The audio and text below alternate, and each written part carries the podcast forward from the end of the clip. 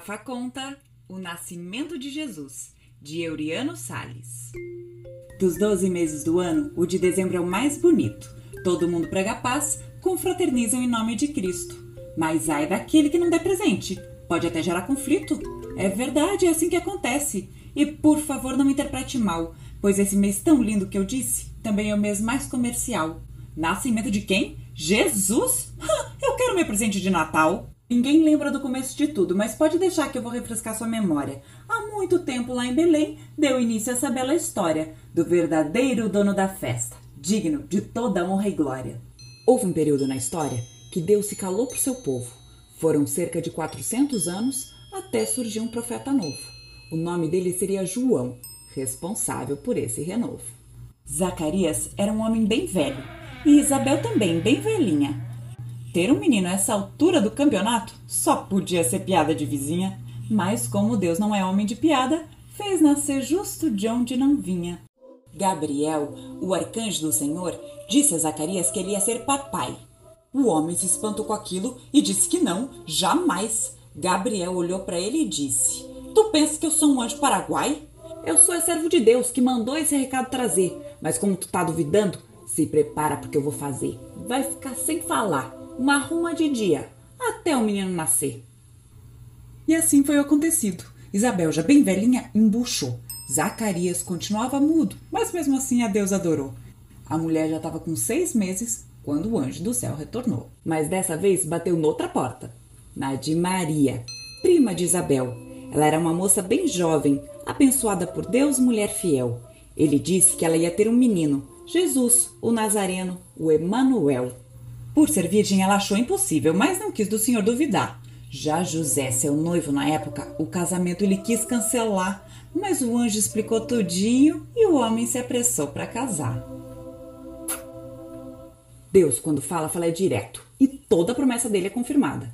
Esse negócio de que o senhor mandou dizer, sem confirmação é tudo furado. Tu acredita que Deus confirmou ainda mais a promessa que já foi aprovada?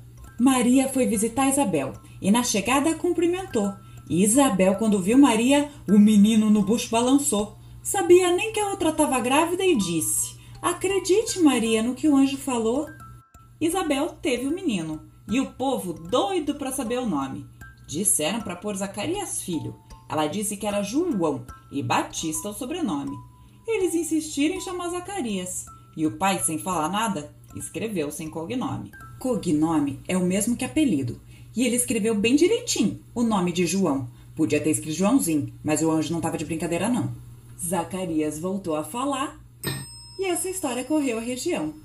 Naquela época também tinha IBGE, que contava o tamanho da população, mas se eu sou do Ceará e morava em Alagoas, a contagem não valia não. Tinha que voltar para minha terrinha e me apresentar ao escrivão.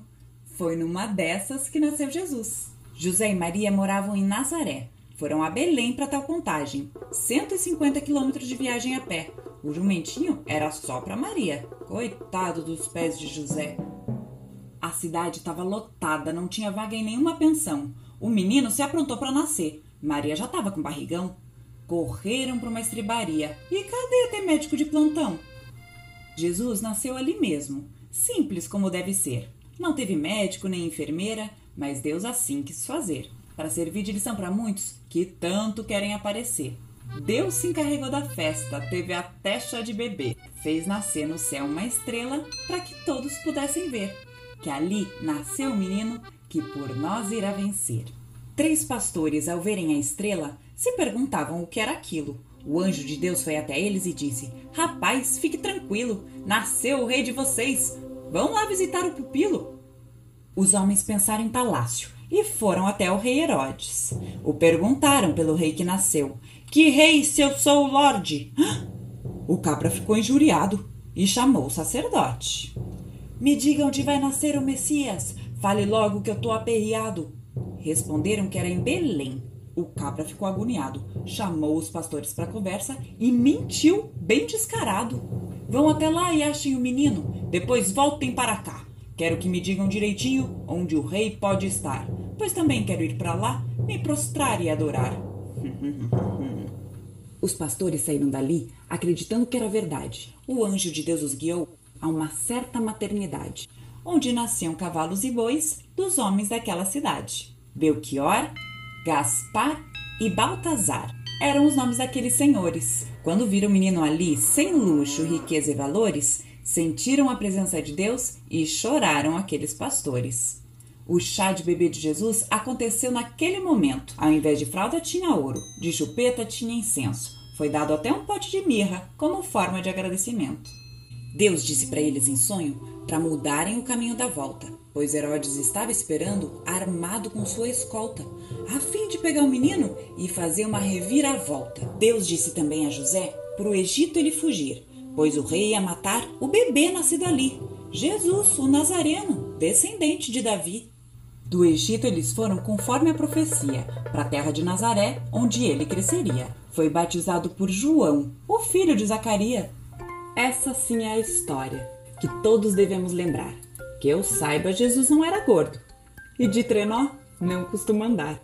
E foi dele o maior presente, a salvação que vamos herdar.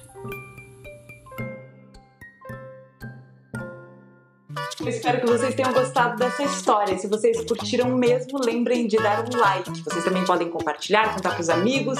Lembrem de se inscrever aqui no canal. Me procurem no Facebook, no Instagram, é só procurar por uma Conta. Também podem assistir todos os vídeos que já passaram por aqui. E é claro que eu não vou embora sem desejar um Feliz Natal! Ei, eu tô entrando aqui porque eu esqueci de dar um recado. A Daisy, lá da Cigarra Formiga, deu dicas bem legais de livros sobre Natal e Papai Noel. Então então corre lá, dá uma conferida. Agora sim. Tchau e até semana que vem.